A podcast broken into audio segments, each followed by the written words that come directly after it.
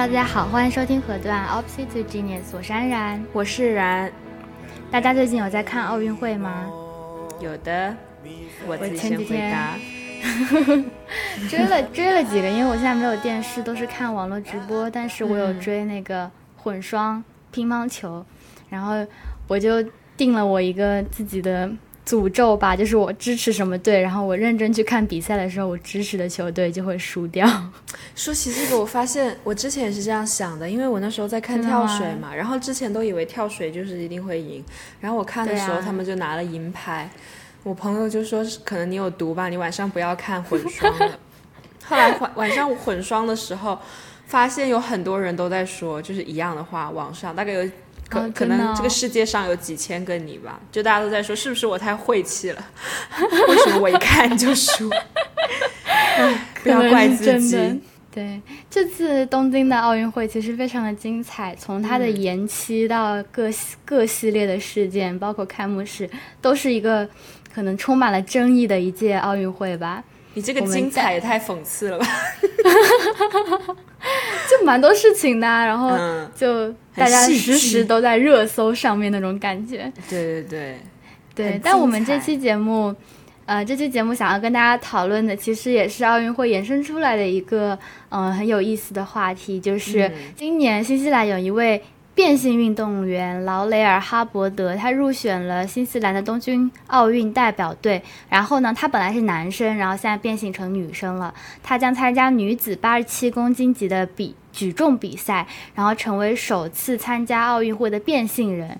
然后，其实这个消息出来之后，就引发大家很多的讨论。其实，在这之前就已经有很多讨论跟一些争论了，就是变性人参加奥运会公平吗？嗯，这是一个非常有意思的话题。我们可能，嗯，昨天、前天，就是我们在打大纲的时候，也没有一个完全的定论，说我们觉得真的应该怎么样。所以，其实大家在节目开始前，也可以在下面留言，嗯，告诉我们你们现在是怎么想的。然后，可能听了我们节目之后，又会有什么样的一些。转变吗？就是也想听听大家的声音。嗯，可能可能大家都会觉得这个问题很难得出一个好的答案，但是我觉得我们可以就是更多的讨论，然后也很希望听到大家的看法，因为我觉得这个问题还是很见仁见智，然后很复杂的。其实你很难得到一个简单的答案。嗯，所以我们今天想要讨论的问题就是，大家觉得变性人参加奥运会是公平的吗？应该说是变性人按照他变性后的那个性别参加奥运会，去参加奥运会是公平的吗？大家觉得？对，就比如说，嗯，我觉得我们先跟大家科普一下这位劳雷尔·哈伯德好了。他作为首全球首位参加奥运会的变性人，他由男生变成女女生嘛。他是在一九七八年出生，然后曾经在九八年的时候在新西兰男青年男子一百零五公斤组举重。破过记录，然后在二零一二年的时候转性别，并且更名为劳雷尔。所以他是，其实他今年四十三岁了，他是本届奥运会年纪最大的举重运动员。然后参加的是八十七公斤的举重。那其实，在女子组算是重量级，但是在男子组的话，其实算是中量级。嗯，就就很多人会去说说，嗯，他从男性变成女性之后去参加举重。会不会不公平？因为其实对很多女生来说，可能他就是一个男生的力量。所以我觉得，嗯，我们今天在讨论变性人参加奥运会公平吗？这个背后的问题应该是我们如何在运动场上判断这个人到底是男生还是女生。就是他如果是从男性转成女性之后，他能不能公平的去参加这个比赛，然后跟其他人一起去竞争？嗯，我觉得这个问题就是可能会从这里开始，就是我们在一个运动赛事中，你到底是如何判断一个人的性别的？因为我们现行的赛事都是会分男女组的嘛。但是其实我们讨论到后面，大家可能会发现这个问题也不是。仅仅解决说，哦，那我们如何判断他是男是女就能够解决的？因为其实一旦涉及到运动赛事，首先你男女分组就是前提是你觉得男女的运动能力不同，在不同的项目之中，所以不应该放在同一个组比赛。那么实际上男女之间的运动能力。这个差别到底是由什么决定的呢？就是其实这里面会有很多就是衍生出来的问题，然后包括到最后你说，那现在可能其实变性人这个族群，我们也可能越来越关注到他们的权益。那么，呃，在就是简单粗暴的判断男女之后，嗯，我们要怎么样？有没有什么比较好的方法，可以让这些变性人也有同等的参与体育赛事的机会？就是现在不是也有人会说，哦，我们可以给他们专门办一个比赛啊什么的，但是。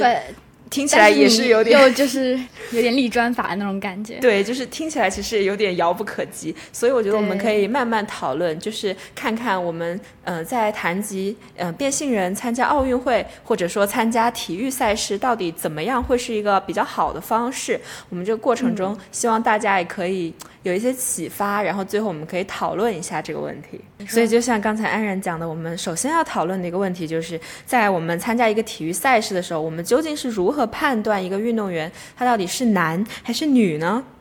嗯，有有一种我要科学解答的那种感觉，请作答。其实这个东西有点对我来说可能有点小复杂，就是嗯，现行体育赛事里面对变性人。或者说判断男生女生的一个重要的指标，它叫做睾丸激素。睾丸激素是一种增加肌肉质量的激素。嗯，那刚刚说到就是劳雷尔，他其实是全球首位参加奥运会的变性人。那在二零一五年的时候，国际奥委会就修改了规则，允许变变性运动员在睾酮水平低于一定阈值以下的变性人。以女性身份参加比赛，就是嗯，她的睾酮水平一定要低于一个数，可能跟女性相对比较平等的一个数吧。嗯，其实，嗯，这个事情，因为我之前修的一门课的时候，我有专门研究过。其实它的一些标准，在二零零四年开始，国际奥委会才开始允许变性运动员参加奥运会。但是当时的标准是更高的。当时首先你要做过性别就是变性手术，首先你要经过手术，然后第二是你的性别要经过法律承认，就是说你的身份证上已经帮你改成另一个性别了。第三是你要完成了两年的激素。素治疗，然后在二零一五年呢，他是修改了这个方案，他就只要求跨性别的女运动员在比赛前和参赛资格期间至少一年，也就是说，比如她现在参加奥运会，那么她过去的十二个月，她的睾酮水平都要低于一个数值，然后国际奥委会的标准是它的睾酮要低于十纳摩尔每升，但实际上这个数字还是会高于。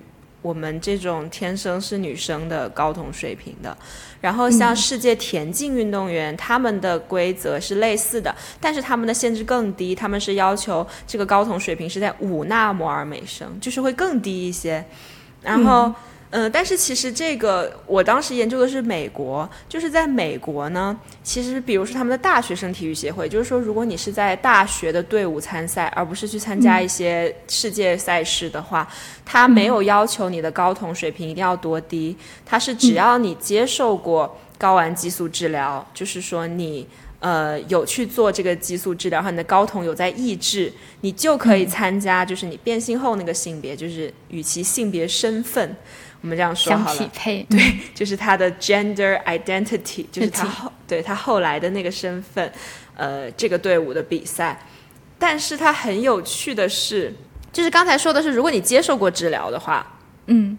嗯，你就可以去参加你新的 identity 的那个队。可是如果你没有接受，然后我现在是女生变男生，那我参加男女队都 OK，因为我的睾酮水平并没有改变嘛，所以我。呃，就是他觉得哦，你去男队也 OK，反正你也占不到什么便宜。我觉得大概是这样的一种思维。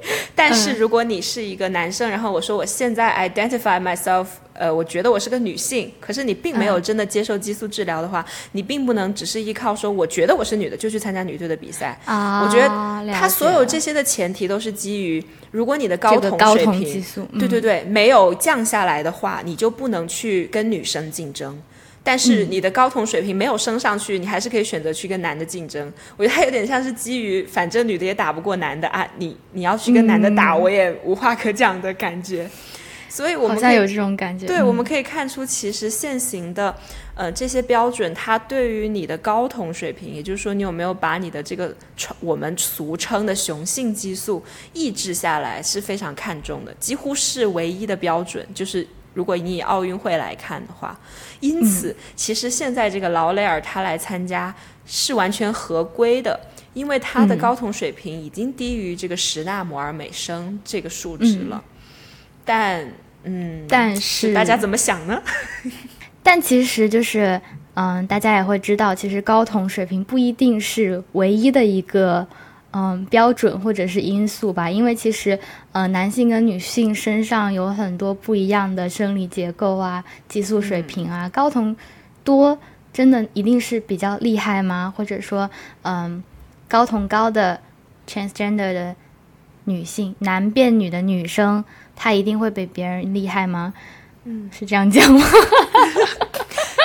题其实很复杂。就是我跟安然，我们两个在打大纲的时候，其实也想了很久，就是我们怎么能把这个问题拆分的，呃，在逻辑上比较好理解。就是在我们判断的过程中，首先我觉得，对，我们要讨论的是，因为刚才大家也听到高酮会对。这些国际赛事的判断标准很重要，就他基本上就是看你这个高酮高不高来决定你算是个男的还是个女的。我就就是简单来说就是这样。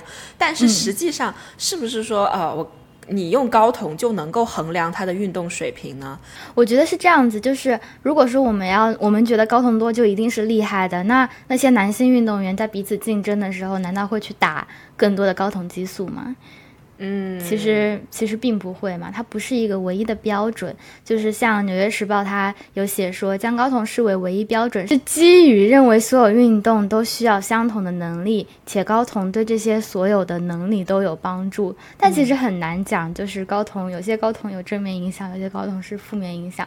对，因为其实这个问题，这个高酮的迷思，其实也是很多国就是体育界的人他们都在思考的，有很多的学者或者说是。可能生物学家他们都有去做很多不一样的实验，比如说，嗯嗯，曾经有人说有一个论文叫做《雄性激素水平与田径成绩关系》，这个论文他们的结论就是说，高睾酮水平的女运动员会拥有显著的身体优势，但是其实。这篇文章的数据也有人怀疑它是不是很可靠。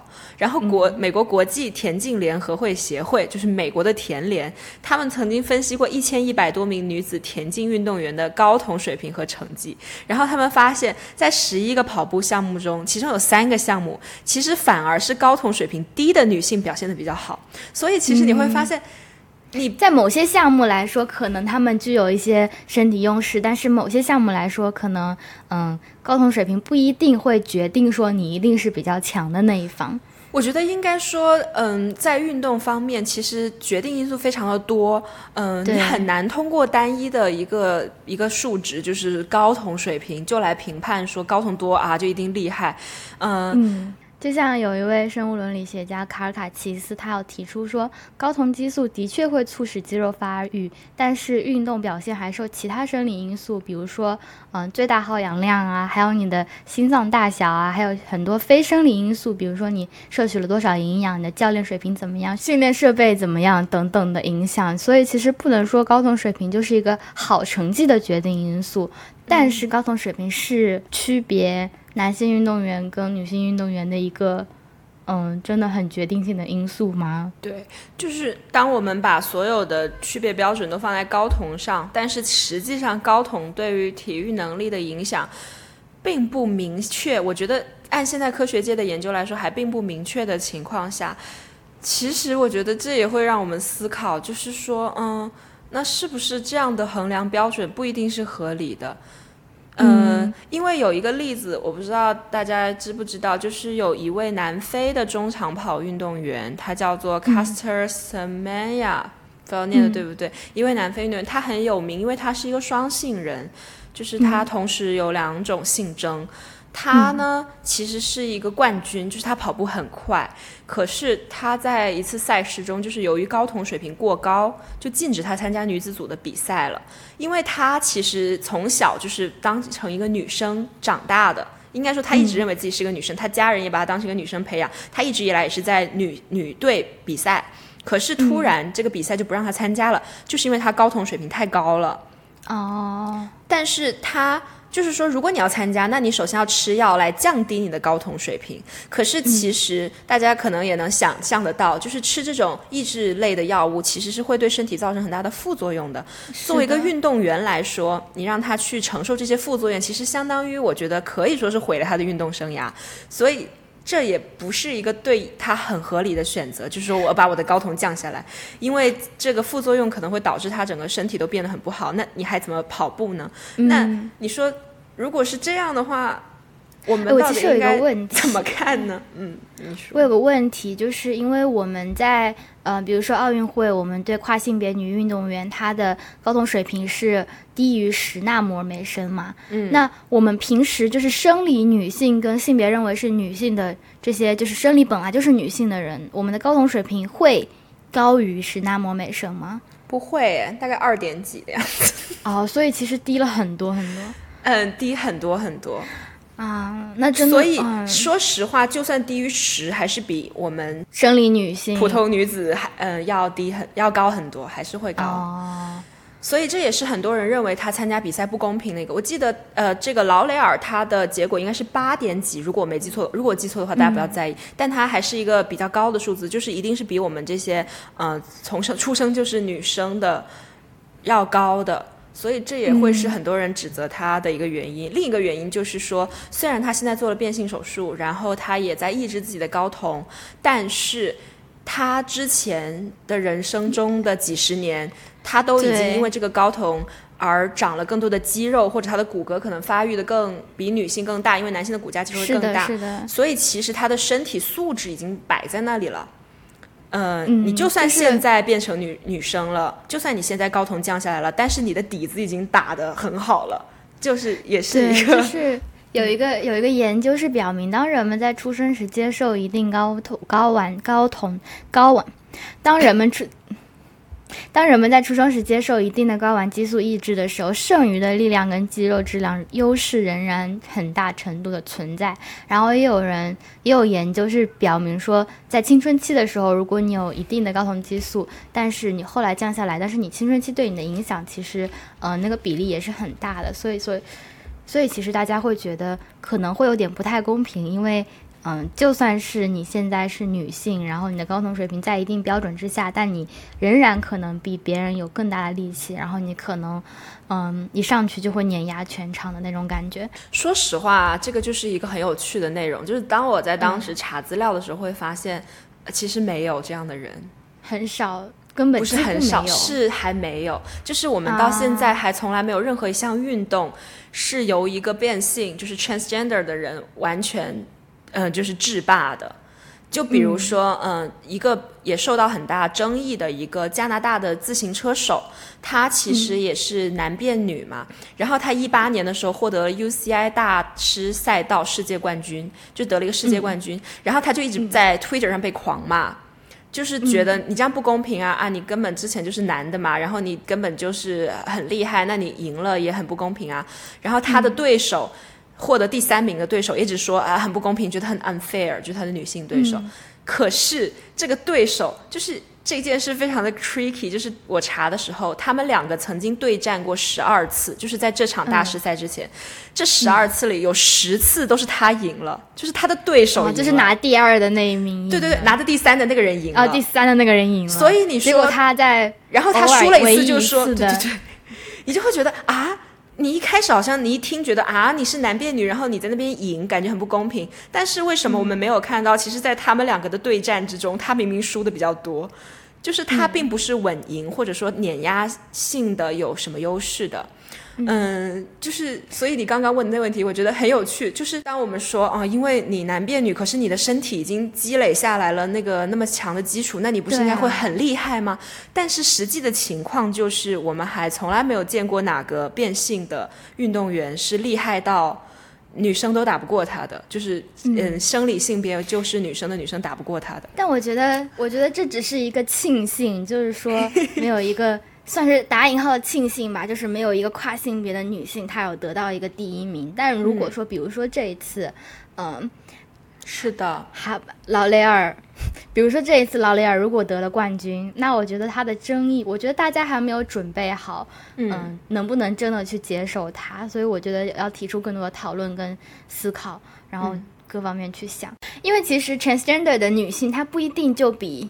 呃，顺性别的女性更强大，它其实，嗯，跟我觉得跟运动类型也有关系，然后跟个体差异也有很大的关系。是的，就是我觉得总体上可能会有一个趋势，就是你会觉得啊、这个呃男生大部分时候可能他力量比女性强，或者跑得比女生快，这我觉得是一个统计上的，呃总体来说是这样。但是其实就是 NCAA，就是美国全国大学生体育协会，他们有一个叫做变性学生运动员手册，它里面有一句话是说，假设所有的男性身体的人都比所有女性的身体的人更高、更强壮，有更高的运动技能是不准确的。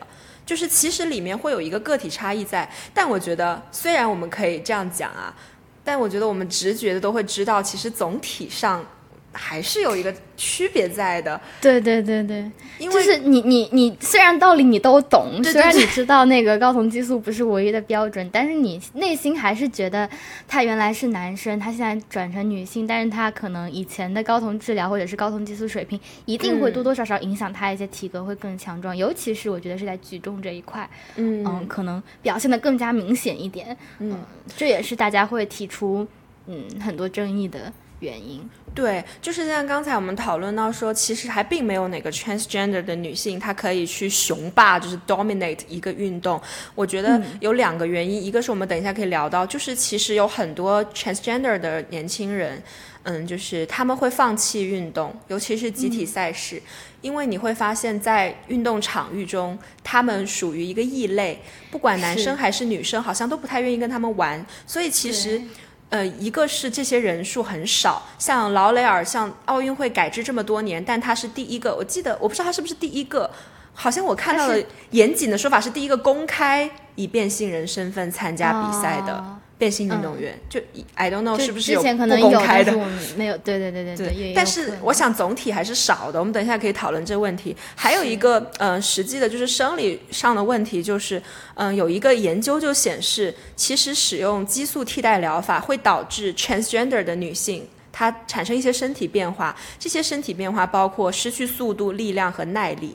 也就是说，虽然她可能本来打下了很好的底子，但是当她在服用这些激素的时候，她的身体可能反而是受到了一些打击的。所以，嗯，反而会影响他的运动能力。就是我记得那个刚才提到的那个自行车手，他在一个采访里也提到过，就是说他一直吃激素，其实他会觉得自己的运动能力比以前更差了，嗯完全没有觉得就是自己比别的女生厉害，反而觉得啊，他们只要训练就好，我还要去面临这些药物带给我的副作用。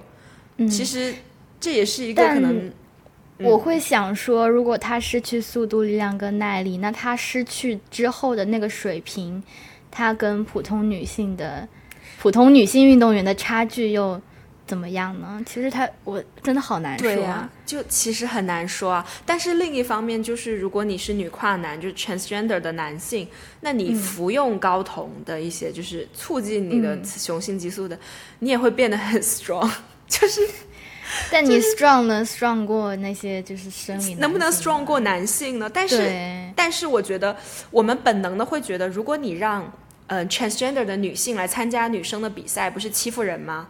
但是你嗯想，如果你说呃 transgender 的女性也要按照她一开始的性别，美国有一些州是这样做的。吗？美国有些州是这样做的，就是说你必须按你出生时的性别参加比赛。嗯，那么造成的结果就是，我们暂且不说 transgender 女性怎么办，我们在说 transgender 的男性，就是他本来是女孩，然后他跟女生打，嗯，就是就是碾压了吗？对，有一个德克萨斯州的跨性别男子高中摔跤运动员，他给我摔跤哦，叫做麦克贝格斯。他就是按照德克萨斯州的规则，他虽然已经在服用雄性激素，反正他想要 transgender 成一个男的，成为一个男性，对，可是他还是必须参加女子比赛。然后我可以告诉大家，他在二零一七赛季一百一十磅体重级中以五十七胜零负的战绩 获得冠军，就是根五十七个女生都摔不过他。然后二零一八赛季是三十二胜零负，就是二零八也没有女生摔得过他。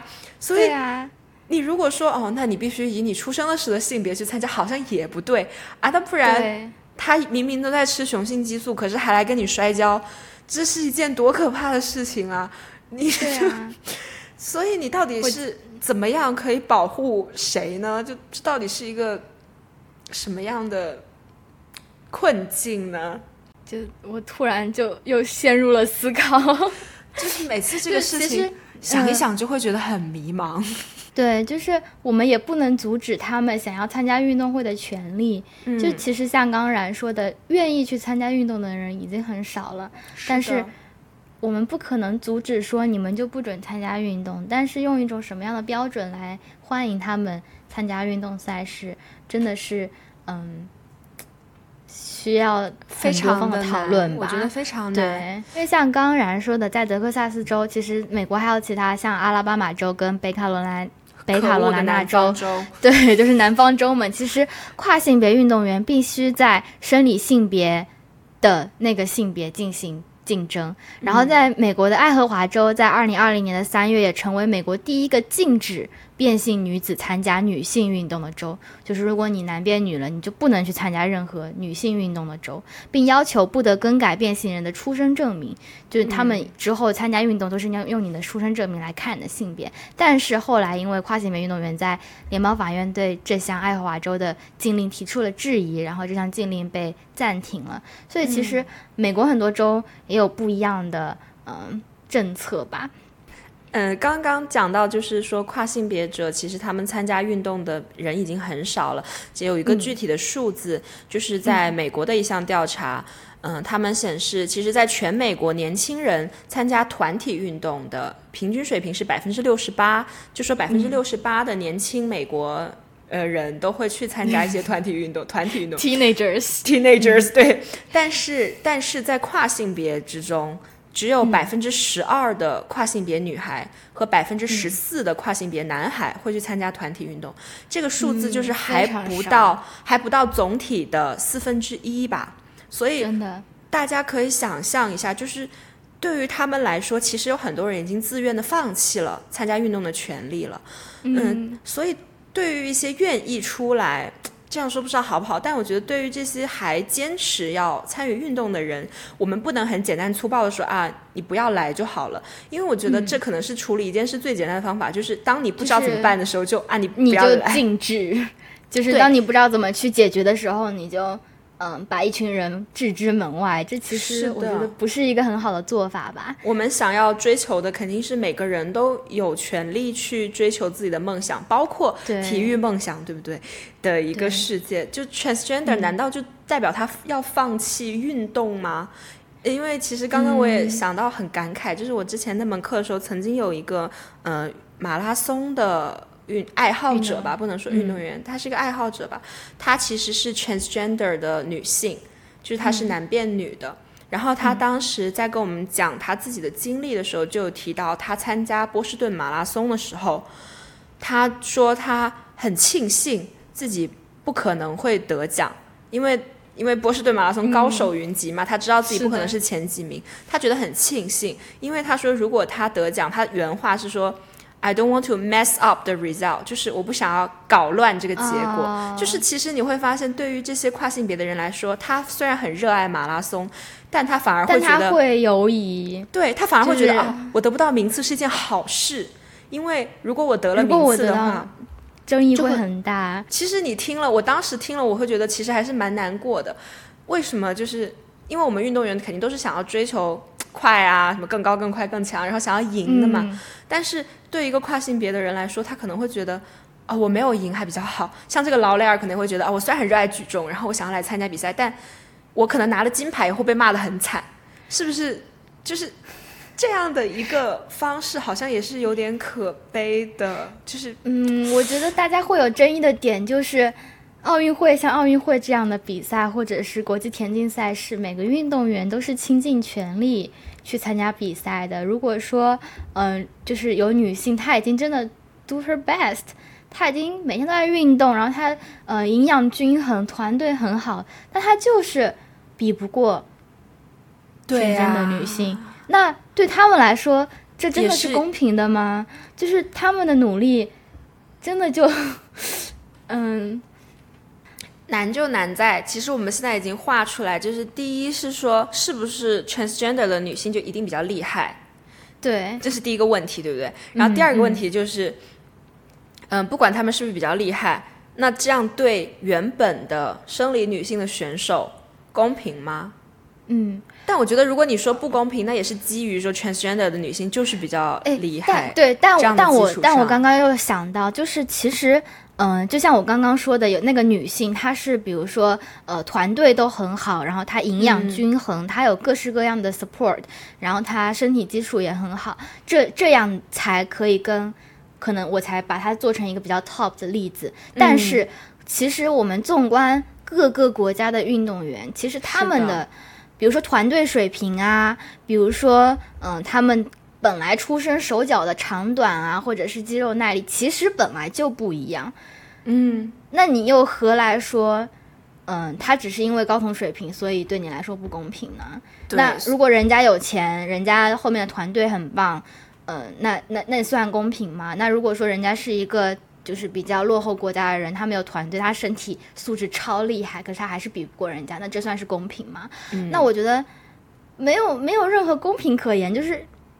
它可以影响的因素太多了。嗯，我觉得就是我当时也在想这个问题。其实你觉得体育比赛真的存在公平这件事情吗？就是，嗯，比如说遗传因素，除了高筒以外还有很多啊。比如有的人天生比较高啊，有的人天生比较矮啊。那我们都很热爱同一个。那如果这个东西就是要身高比较高才有优势呢？比如啊，我也超爱篮球，但我矮到爆炸。那你觉得这有什么公不公平可言？那还是说我们可以分啊，一米八以上组，然后一米七到一米八组。那那你说，比如说你到底要分跳高或田径，亚洲人本来就比较矮。那哎，我突然想到，你发现我们为什么只分男组跟女组？但是你看，像举重，它会分体重的组，对不对？对。但是有很多运动只分男组跟女组，难道就是你你懂我意思吗？嗯，就是嗯，对啊，那亚洲人就是比较矮啊。呃，平均来说，对啊，那你为什么跳高不分 一米五组、一米六组？对啊，你干嘛不分？就好像除了举重，没有几个项目是分体重那个跆拳道啊、柔道啊，这些都是分体重的。他可能也是考虑到，就是这是是力量比较相关的，但你不得不承认，还是有很多你没法量化的，比如游泳。你知道，像之前那个菲尔普斯，就是美国那个超厉害的菲尔普斯，他的臂展就是比一般人都长，然后他的脚好像也是就是超长。他其实体态是跟我们这些凡夫俗子 不太一样的，所以他天生就是游泳可以游超级快。那怎么没有人说就是？啊，那他这样你觉得算公平吗？他生呢？你们生不按？啊，生出来就是就就比我厉害，对不对？还有刚刚安然提到的，包括环境和经济因素也非常的，我觉得，尤其是需要系统性训练的一些呃项目。哦，我突然想到一个有点跑题的，就是我这两天看就是国内运动员参加举重比赛，嗯，然后你就会发现举重比赛其实，嗯，在统计上来说，其实练举重的很多运动员他都是家境不太好的。可能是农村的小孩，或者是留，甚至就是可能留守儿童，他们才会去练举重，然后可能摔跤这些，因为这是一个对身体，嗯，对身体压力比较大的一个，对，就是对身体负担比较大的，所以很多可能城市或者说是嗯家境比较殷实的小孩，他的父母可能不舍得让他去。从事这些，包括体操，那其实对啊，体操以前体操也是对，因为太苦了，其实你家里一般都不会舍得让孩子去受那个苦。然后，嗯，哎，说起来，这样中国以前这些项目比较强，也是让人觉得有点悲痛。但是你会发现，像击剑，嗯，这样的项目，嗯，还有那种滑板、滑雪啊，还有网球这样的项目，就是你家家没点家底，你很难小时候去接触到这个运动。其实是的。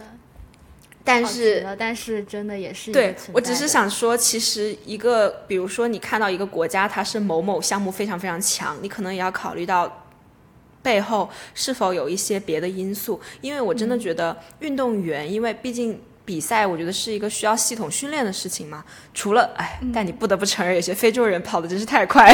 对呀，打扰了。应该有也有基因啊，那你那你能说这不公平吗？非洲人就是跑得很快啊。这样讲好像也不太好，但是就是，但就是跑不过他们嘛。那个肯尼亚，肯尼亚的跑田径运动员真的很厉害。对啊，就是其实有各种各样的因素会影响成绩。虽然我也承认，就虽然道理我都懂，我也，但我也还是承认，我觉得性别还是对力量啊这些方面有影响。是的，就是我刚刚又在想，就是可能我们在嗯讨论举重啊、柔道啊这些可能会。考虑到这些 transgender 的问题。但如果说，比如说我们想象一下，这个运动是射击运动，嗯那你会去 argue 吗？你会去觉得哇，这是他是他他是男男性变女性的，他可能睾酮激素比人家高好多，他你会这样觉得吗？其实我突然想到一件很有趣的，事情，哎，就是你不是提到射击嘛？我这两天也看了射击，嗯，包括男女都看了，但其实男女的项目是一模一样的，就是十米气手枪、十米气步枪嘛。然后他们打出来的环数其实都是是那个十点几，就是那种我觉得啊好厉害的环数。嗯，那为什么还那为什么男组和女女组呢？对我突然在想这个问题，有想过吗？啊为什么就像那个？之前之前后羿弃兵的时候下棋，然后就说对啊，没有女组，其实下棋现在其实应该也是一起男性女性混的呃，等一下可以讨论棋类，我觉得又是一个嗯很有趣的领域。啊，那是不一样。对，所以射击这种那你觉得是？，I don't know。对啊，我突然想到，我觉得好怪，因为我这两天看，其实我觉得他们成绩打出来差不多，就嗯也不是说差不多，那为什么要应该说分男组女组没有因为性别而有差异。哎，是不是他们枪的重量什么不一样？我来查一下，2,000 years later. 我刚刚查了一下，就是二零二一年东京奥运会的射击比赛规则。男女的射击规则是一样的，就是枪械装备一样，重量一样，射程一样，时间一样，子弹发数也一样。但是，嗯，那为什么要分男女呢？对啊，射击可能有一些是一样的，但是有一些可能他们有单独的男生的组跟女生的组。但是我觉得我们这边要讨论的点就是，我们要承认性别不是单一的，性别是多元的，而且有些项目是不是真的不用分男女？嗯，我会觉得其实性别是我们我们需要性别，因为我们很多的生活的习惯或者说是一些规则都是建立在男女有别这个基础上的。所以，当突然我们要打破性别的时候，其实我觉得不是对，可能对运动员，就是我仅说这种可能男女在比赛上并没有什么规则上并没有差别的比赛来说，对运动员来说可能呃没有那么大的差别，但是对于大众来说可能会觉得啊，就是突然觉得哎，那男女不用分开了吗？就是我会这样想，是因为我之前读到过一句让我印象非常深刻的话，就是也是在、呃是在 New Yorker 的一篇评论里面看到的，他有这样一句话叫做、We depend on gender to make sense of sexuality, society, and ourselves. We do not wish to see it dissolve. 就是我们是凭借社会性别来去了解生理性别，来去建构我们的社会，来去认识我们自己的。所以，我们其实很不愿意看到性别这个概念消解。因为就像刚刚安然说的，我们也会讨论，就是说现在其实并不是一个二元性别的时代了，可能会有性别光谱，就是各式各样的性别。但是为什么我们很多的配套，包括呃往小了说男女厕所，很少看到第三性别厕所；对对对对对往大了说奥运会，我们只有男和女这样的两种分类，我们还是。太多太多的规则和生活习惯是建立在这个二元性别的基础上的，你突然要说我们要打破这个东西，我们要打破它。它配套的会是引起我觉得我们生活翻天覆地的改变。就是你从就你从最简单的厕所来说，你就发现这已经是一个超级复杂的问题，就是谁可以上男厕，谁上女厕，还是说我们就大家不要分了，就上一个厕所？还是要专专门建一个第三三性别厕所厕所，还是怎么样怎么样怎么样？就是哦，真的，它是一个很复杂的问题。对，就就是你会发现这些问题不是说我们仅在这边呃振臂说啊，我们要多元性别，我们要就是呃性别光谱，我们不要二元性别就能解决的，因为我们的社会已经在这个基础上，根深蒂固的已经被它影响了。们已经建立了太久了，所以太难了。就你看，像那个，就是比如说学校招生什么的，也会说是男女比例怎么样啊、请问是有谁会说还有第三性别的学生或变性的跨性别学生有几个？这我们已经习惯于这种思维方式，然后它已经渗透了我们生活的方方面面。所以，当一个变性人走进奥运会的时候，你会发现，哇，我们完全不知道拿他怎么办才好。就是 What should we do？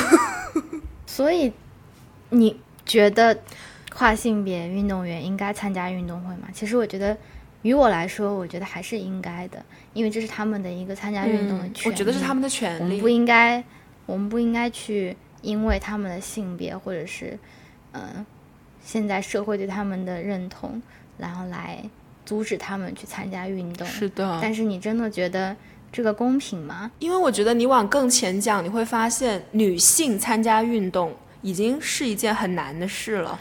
啊，就是你最早女性参加运动，就跟现在变性人要参加之前奥运会是没有女性参加的，是的，是女性争取之后，然后慢慢的才会有这一系列的我们现在看到的奥运会的样子。因为他们觉得你女性弱，你跑步跑不过我们。的确，你在就是因为顶级的，就是在 top 级别，虽然存在个体差异，比如说 top 的女生可能会嗯。跑得比一个跑得很慢的男生快，但是跑得很嗯。最快的女生不会有跑得最快的男生快，就是这是我们必须承认的，实际存在的，就是因为是。唉也跟这个高筒有关，但是所以说他可能觉得啊，那你就跑得没我们快嘛，你干嘛要来？所以我们才会嗯。变成女生跟男生分开比赛。其实这打从一开始嗯也是为了维护女生参与运动的权利。所以，嗯，当我们想要维护变性人参加比赛的权益的时候，如果反而让女运动员觉得自己的机会好像被挤压了，那其实也是一件蛮伤感的事情。我觉得女性也并不是是强势方。就是嗯、呃我记得参加跟我又忘记他名字，老脸，嗯，呃，我看到跟劳雷尔参加同类比赛的一个比利时举重运动员，他叫安娜范贝林根，他就说他完全支持变性人群体，但是。嗯，他说包容性原则不应该以牺牲他人为代价。可能对他们这些参加比赛的人来说，嗯，突然也不是突然，就是有一位跨性别运动员跟跟他们参加同级比赛之后，可能他们就会被牺牲掉了。但是我觉得我还是保持刚刚的想法，就是其实高筒可能只是其中一个嗯，影响因素而已。是的，我觉得完全的去依赖。除非你真的最后就是但是但是你又想到，你又想到刚刚你那个例子，就是五十七胜零负的那个，你就会觉得 so unfair，就是这怎么比啊？这这他妈怎么比得过啊？对啊，怎么摔得过他？就是还是有影响的嘛，实际就是还是有影响的嘛。对。啊，不过说实话，我但是我觉得，嗯我觉得我们要警惕那种话术，就是我完全支持嗯叉叉叉，但是就这种话术，嗯对啊我其对啊这是实非常讨厌这种对我非常讨厌这种话术。但暂且不论这个人讲的这个话有没有问题，我觉得我也可以理解吧。你如果你说高筒不是唯一的因素，但是现在奥运奥委会允许他来参加女性比赛的唯一的原因就是他的高筒啊。对，而且高筒对举重比赛来说，它的影响其实是很大的。就是之前，嗯，其实冉有给我看了一个川普的演讲，就是他很反对其实跨性别，他川普的政府他本来就对跨性别的人。呃，群体就不是很友善，嗯然后他就说了一句，就是那万一以后这些跨性别人、跨性别群体、跨性别女性都去参加女性的运动之后，女性是不是就没有机会了？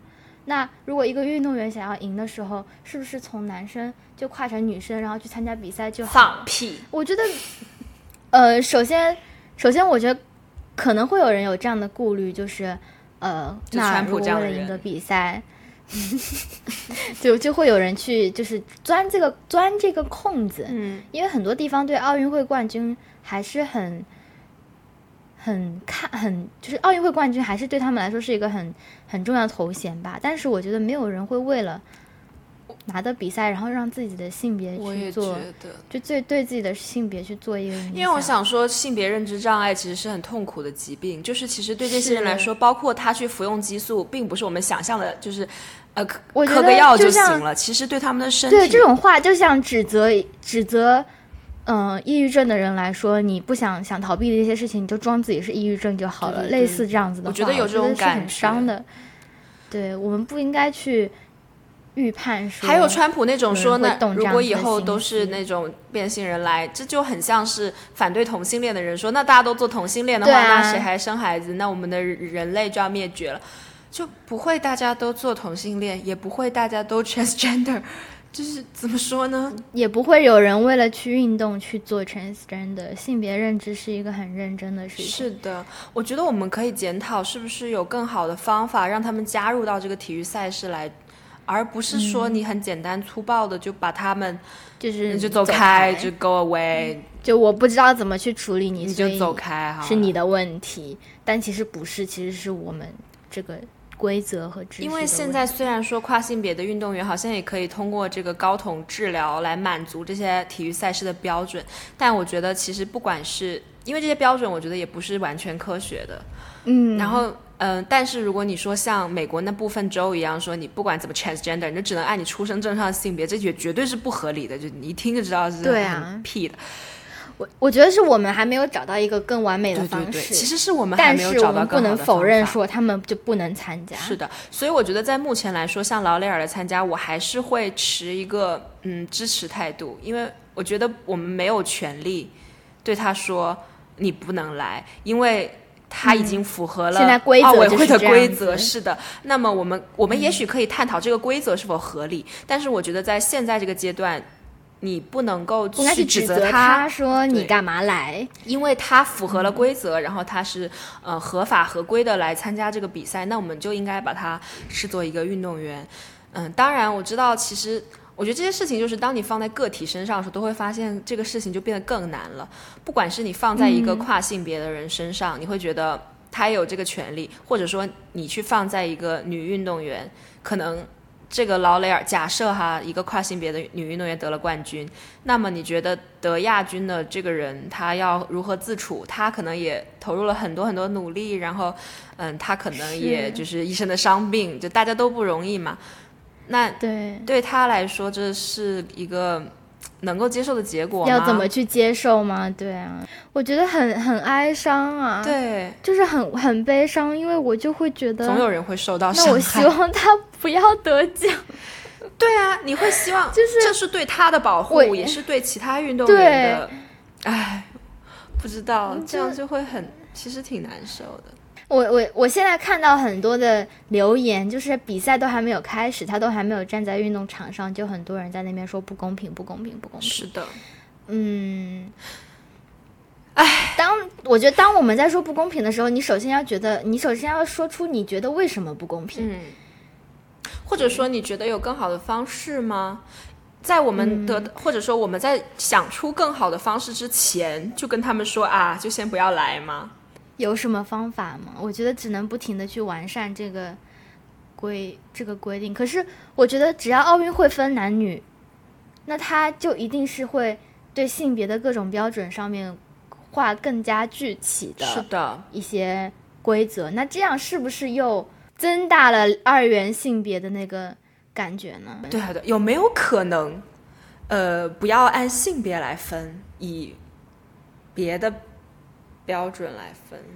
那那你又要去讲规定，就比如说，就是其实呃，举重上面它不是有个测量表嘛？他们是按体重体重来分的，就是呃，劳雷尔参加了八十七级举重，在女子组它是重量级，那男子组它是中量级，就是一个是 一个是比较重的，一个是比较中的嘛。嗯，那如果说你说不按性别来分，那我们按体重来分，那可能女子的八十七跟男子的可能更轻一点，六十去比，那你又要去重新制定一个规则说，那这样就是平等吗？这样就是公平吗？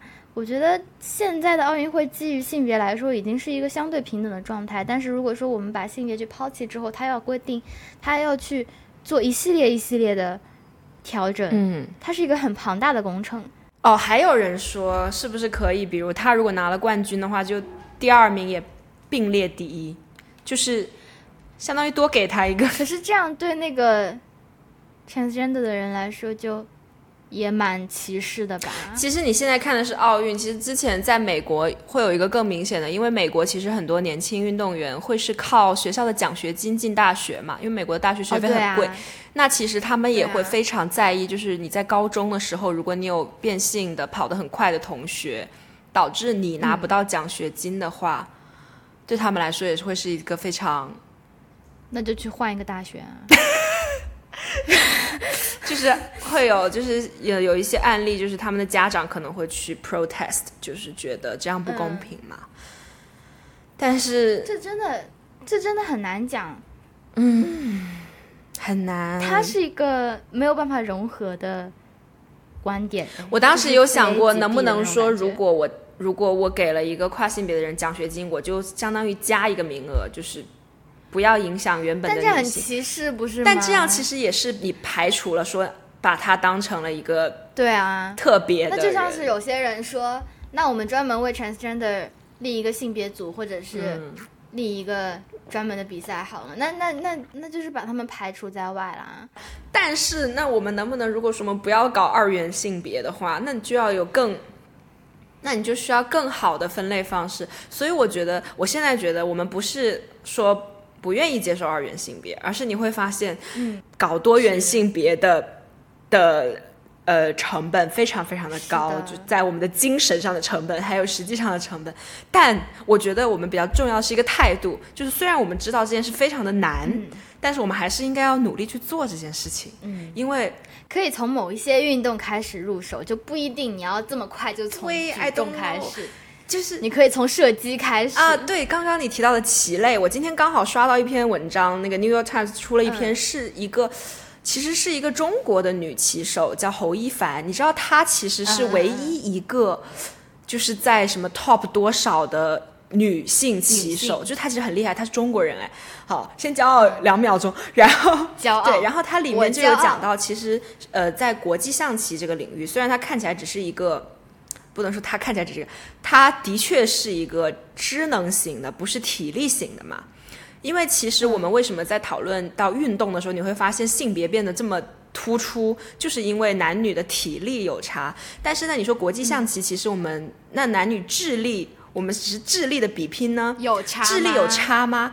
但是实际的情况就是在世界 top 之中的女棋手非常非常的少，来个超级无敌少。他们呃，全世界的国际象棋的 Grand Master 就是最高级的 Grand Master 是他们的一个不是职称，嗯，对对大师。对对对，有一千七百三十二个，其中女性只有三十八个，你就可以看到这是一个多可怕的比例吧。所以说，嗯、就有一个新的标准叫做 Woman Grandmaster，女性 Grand 女性大师，她的标准很低，低于 Grandmaster，而且。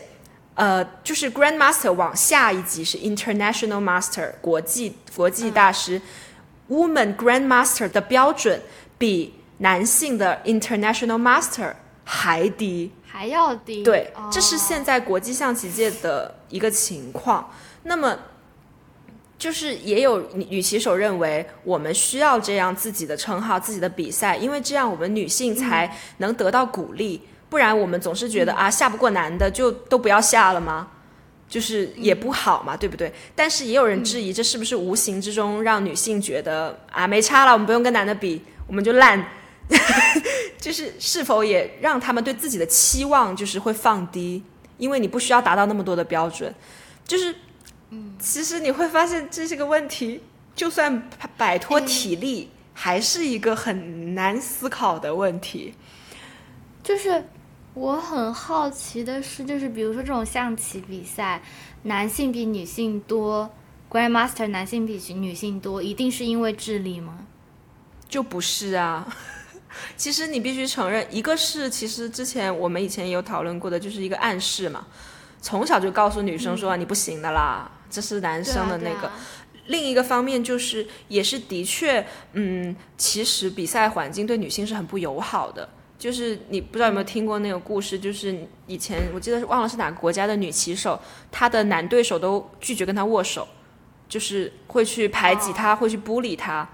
其实女性的生存空间是很小的，在这个领域，所以你很难说这真的只是因为我们的智力有差吗？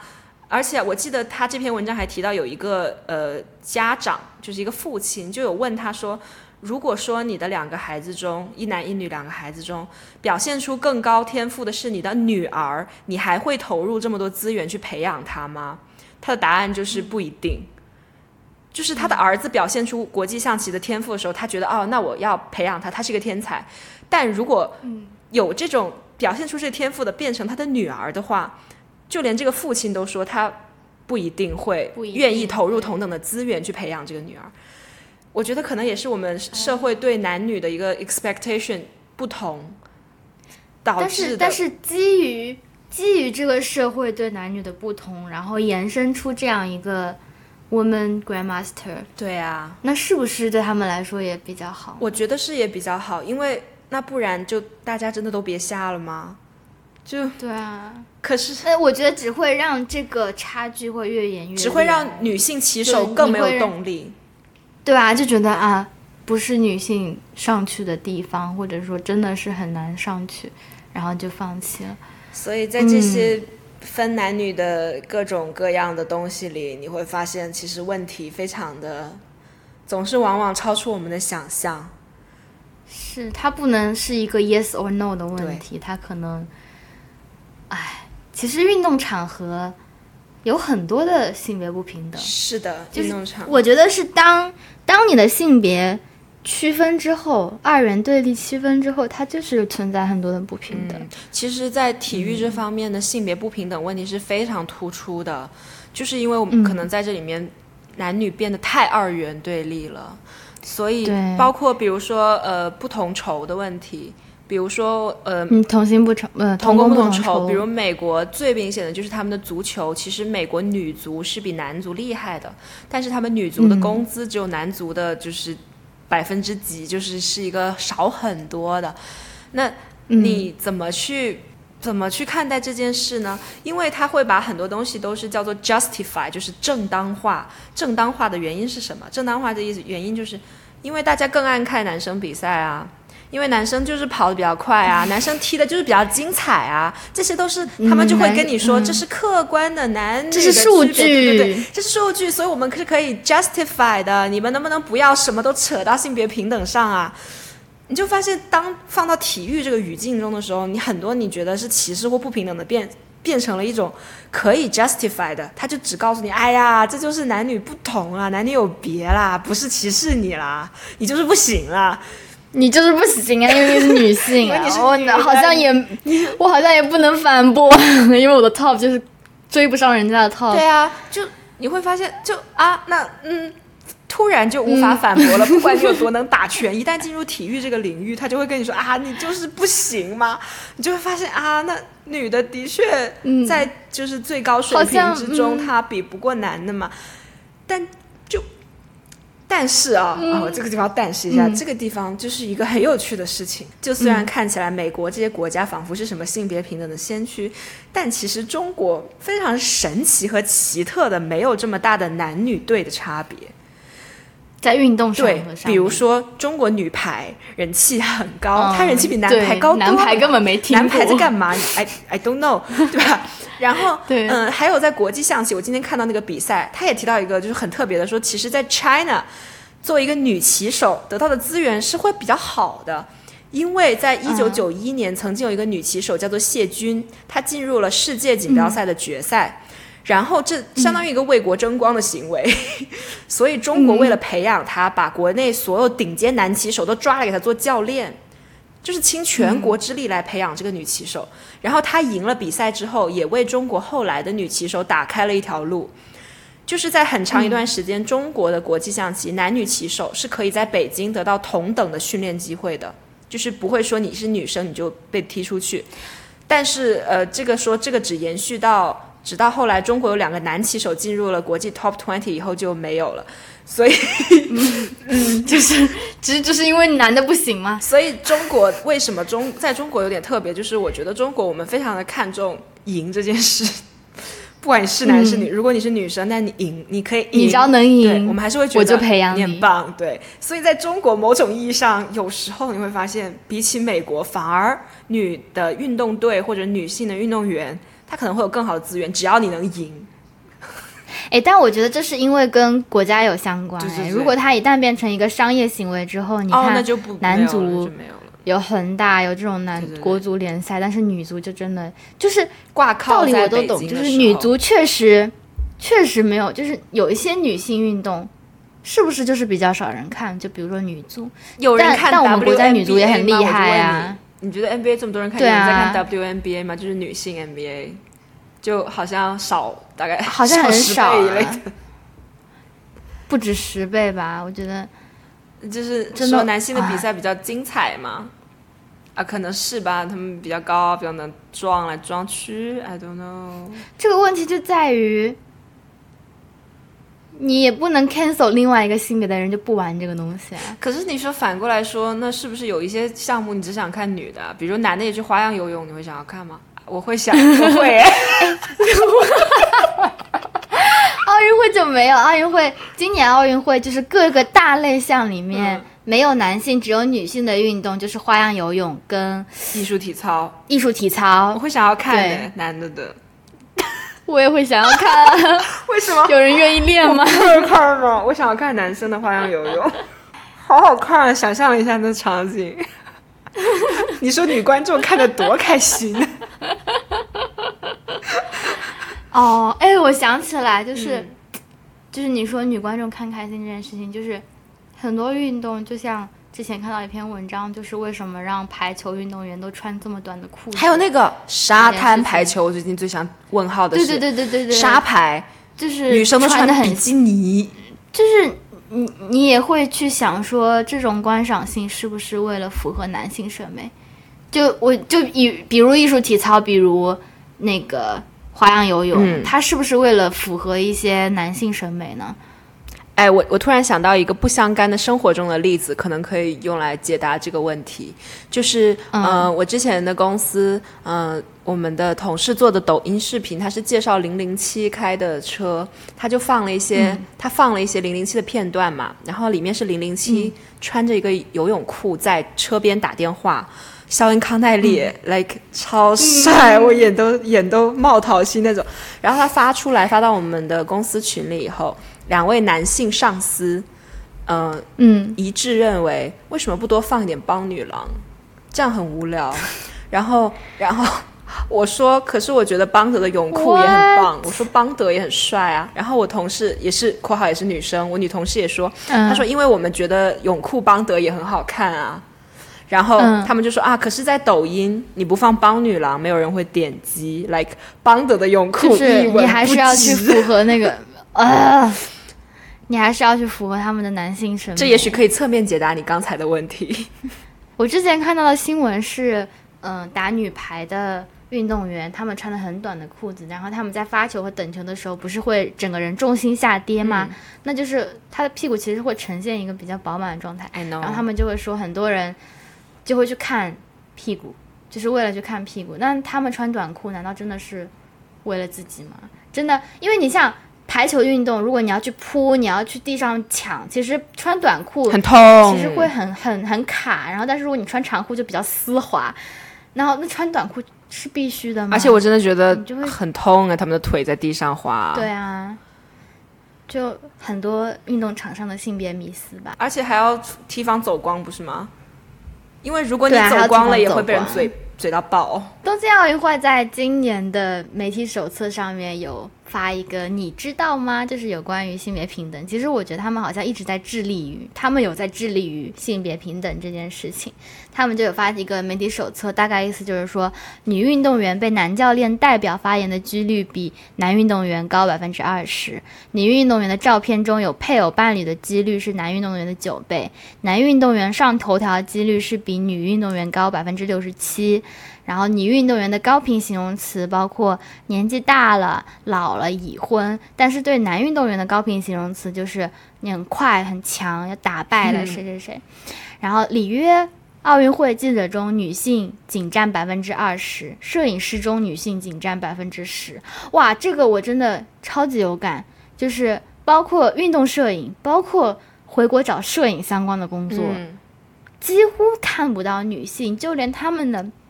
招聘的那边就会写，我们 prefer 男性，这是一个高强度的工作，我们推荐男性来应征，你就会觉得自己完全没有机会，嗯，但是他们也在里面有说，就是对这些记者媒体说，我们能做什么，就你们就是那些媒体能做什么，他说，呃，你可以注意用词，你会用同样的词去形容男运动员吗？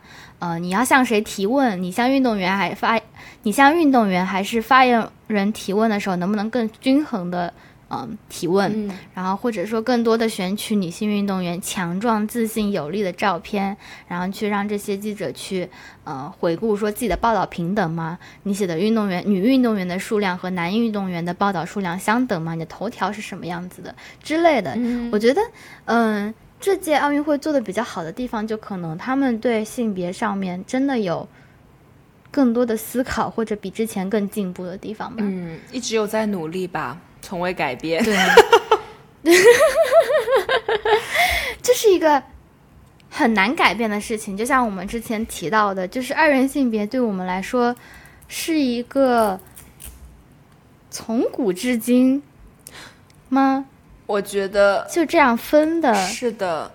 然后运动中，因为你就在边分男女组，所以这个问题就变得非常的突出啊。对，对，但是我觉得这也不是一个不可能去讨论的事情，因为在以前，我们也不会觉得我们现在用这种白话文去讲话就是一个很日常的事情，我们我们也会觉得这。